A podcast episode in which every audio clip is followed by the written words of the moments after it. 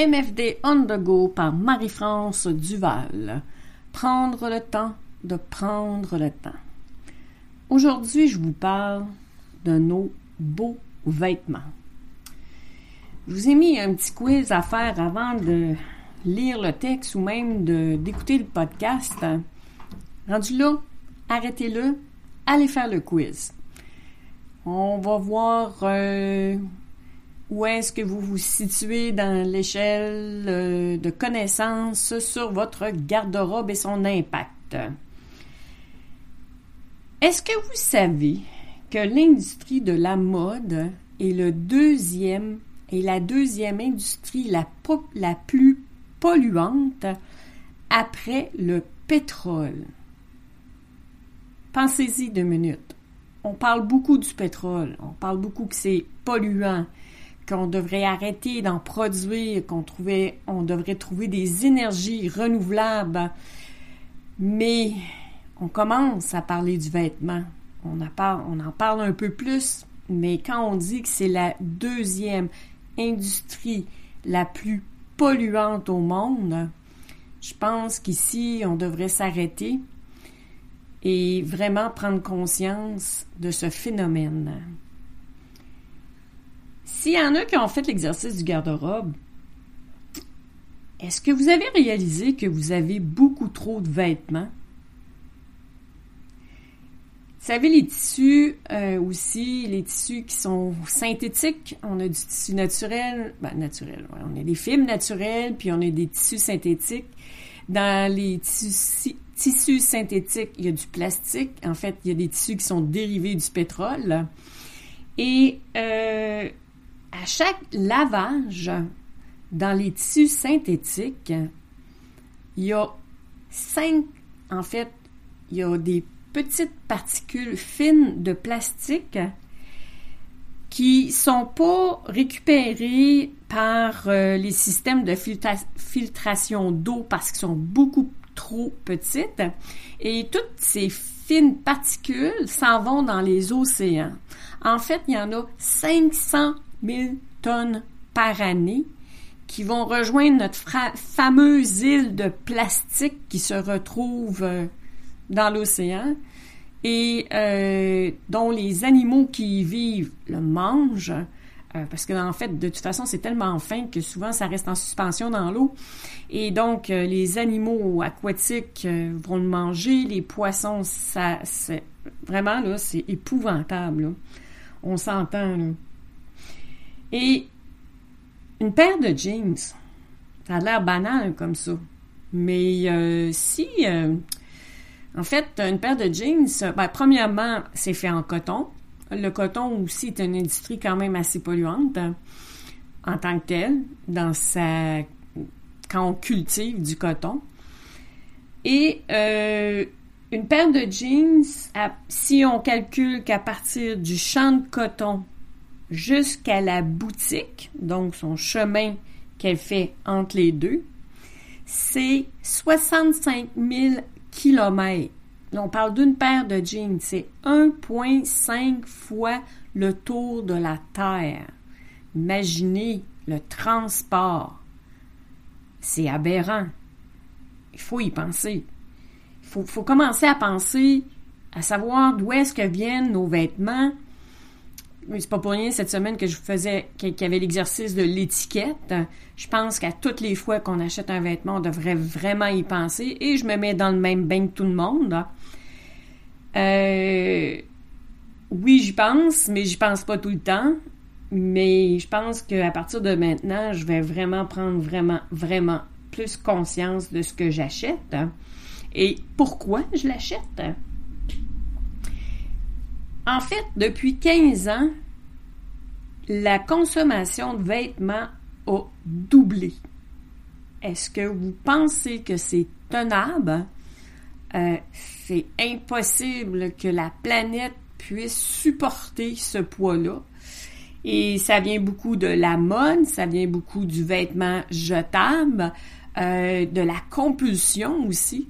Puis je veux dire que la compulsion, l'achat de vêtements compulsifs, c'est comme n'importe quelle compulsion. En fait, ça vient de nos émotions. Euh, moi, je sais que je suis compulsive dans la nourriture. Et j'en suis consciente.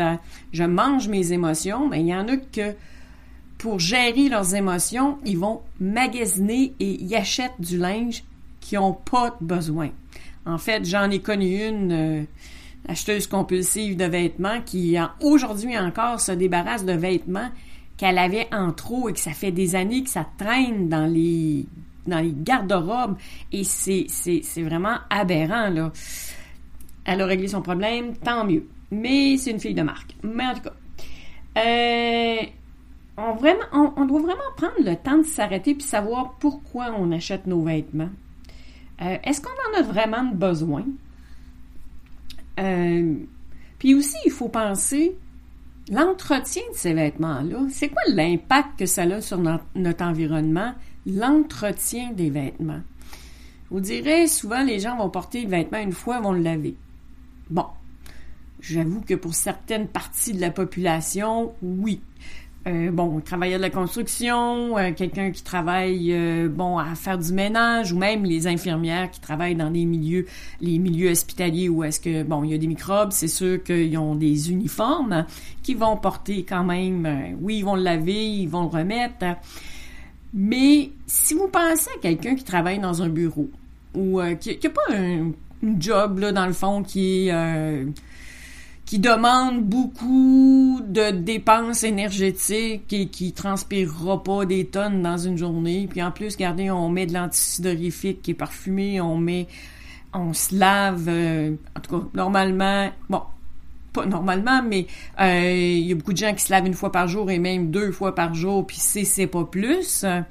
J'avoue que c'est vraiment pas mon cas. Je trouve ça un peu aberrant, même là, de de se laver à tous les jours quand on fait des quand on fait du travail de bureau où est-ce qu'on ne transpire pas euh, deux, trois jours, il n'y a aucun problème. J'ai jamais personne qui me dit que je chantais mauvais ou que mon linge chantait mauvais parce que je lave pas mon linge à toutes les fois. Bon, les sous-vêtements, on s'entend que oui, il y a certaines choses, oui, mais encore là, pour le reste, je pense qu'il y a certaines choses que c'est vraiment pas nécessaire des laver à toutes les fois qu'on les porte. Parce qu'on pense à l'usure du vêtement.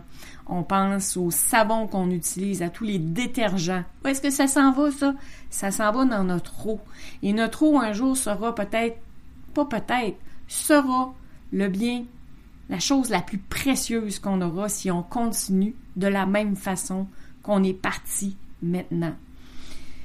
Donc, bon, pensez-y pensez-y. Euh, puis même une douche par jour, deux ou trois douches par jour, euh, pensez-y. C'est de l'eau aussi. Beaucoup d'eau. Beaucoup d'eau, de savon. Euh, vraiment, au niveau de l'environnement, ça va faire une différence si on réfléchit à deux fois à ce qu'on fait et qu'est-ce que ça peut avoir comme impact. Donc, les vêtements, c'est quoi? Pour mieux paraître? Bon. Le niveau social, faut que tu cute. Hein. Apaiser nos émotions. Il y en a qui font des compulsions, on s'entend. Juste parce que c'est la mode. Ah, ou parce que c'est une marque. Ou, ah, ah il faut que j'aille cette marque-là, toutes mes amis l'ont. Euh, mauvaise réponse. C'est vraiment pas nécessaire. De se démarquer, on peut se démarquer autrement que par les marques et même en, plus, c'est que ce que je trouve les marques, c'est bien beau, là. Mais finalement, tout le monde est pareil. Donc, trouver son unicité dans autre chose que les marques, parce que on peut modifier nos vêtements, il y a plein, plein, plein de choses à faire pour être unique.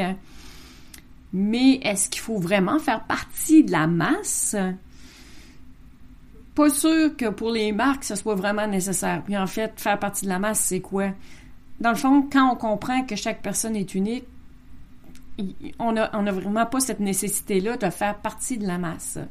Finalement, faire partie de la gang dans son unicité, je pense que c'est la meilleure chose, c'est ce qui apporte le plus à tout le monde. Euh, donc, bon, moi je connais, je suis pas une fille de marque, donc euh, j'en connais très peu. Oui, j'en connais, mais j'achèterai pas une marque. Euh, je vais acheter une qualité de vêtement beaucoup plus qu'une marque, quelque chose que j'aime mais euh, j'achèterai pas de marque. Puis, on peut aussi penser aux films naturels. aux fibres naturelles qui sont proches de chez nous. Parce que des vêtements, il s'en fait quand même beaucoup ici. C'est sûr que euh, si on regarde un vêtement, des fois, on n'a peut-être pas le tissu, mais des fois, ils sont faits ici, des fois, les tissus sont faits ici. Euh, ça peut être pas nécessairement 100% local, des fois, c'est difficile, mais de toute façon, on travaille encore avec tout le monde. On n'est quand même pas coupé de la planète. La planète, en fait, c'est nous. Et euh, donc, première chose, pensez local. Si vous trouvez un designer que vous tripez dessus, en way, let's go. Euh, tout en restant éthique, tout en restant, bon, proche de ce qu'on est. Euh, vous savez, les vêtements, bon, souvent dans...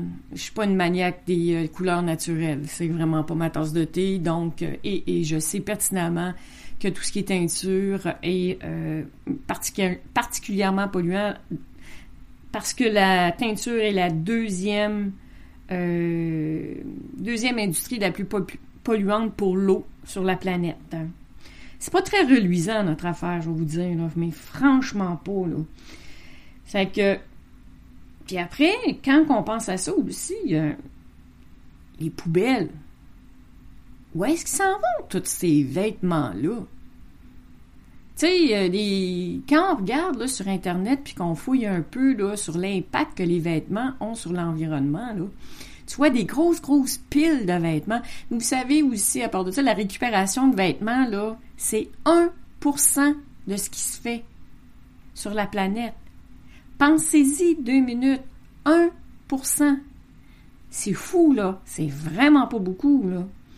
C'est que, en tout cas, je pense qu'il faut vraiment prendre conscience que le vêtement est vraiment une industrie très polluante, hein, que nos comportements sont peut-être pas les bons, euh, mais ça, c'est facile à rectifier. Euh, il faut aussi penser que nos vêtements, que beaucoup de vêtements qui viennent justement de d'autres pays, des fois, c'est carrément, ceux qui les confectionnent, c'est carrément de l'esclavage. Est-ce qu'on est prêt? Comme c'est loin, des fois, on se dit, ah, c'est pas grave. Mais mettez-vous dans la peau de ces personnes-là. C'est pas agréable. Tu on vit une situation présentement catastrophique pour nos personnes âgées dans, les CHSLD. Tout le monde capote. Mais c'est la même chose quand on parle de gens qui sont parqués dans des euh, locaux insalubres, euh, dans des conditions de travail exécrables, euh, dans, de la poussière, parce que faire des vêtements, il y a beaucoup de poussière, qui travaillent avec des masques et bien souvent même sans masque. Donc, l'impact que ça a sur ces personnes-là, je pense qu'il est vraiment urgent que, premièrement, on diminue notre consommation de vêtements. De toute façon, je pense qu'on n'aura sûrement pas le choix. Notre planète n'est pas extensible. Il faut y penser ça. La planète n'est pas extensible. Même si certains disent qu'on vit sur une, une petite partie euh, de la planète, on, on, est en train de détruire notre milieu de vie.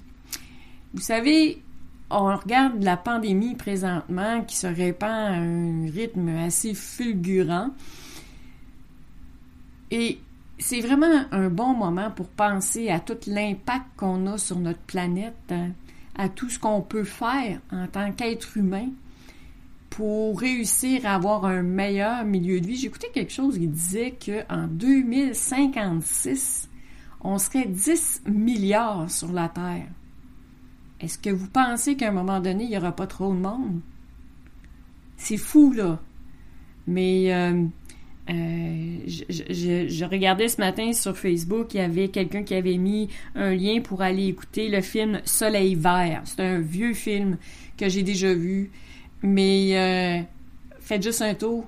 Cherchez ça, là. Écoutez le film Soleil vert. Vous allez voir, là, c'est... Euh, si on continue au rythme où on est parti, c'est directement là qu'on va. Donc, en tant que, supposément, je vais le mettre en guillemets, personne humain intelligent, est-ce que il serait pas temps de faire des choses, de mettre des choses en place avant de frapper un mur? Je vous laisse réfléchir à tout ça.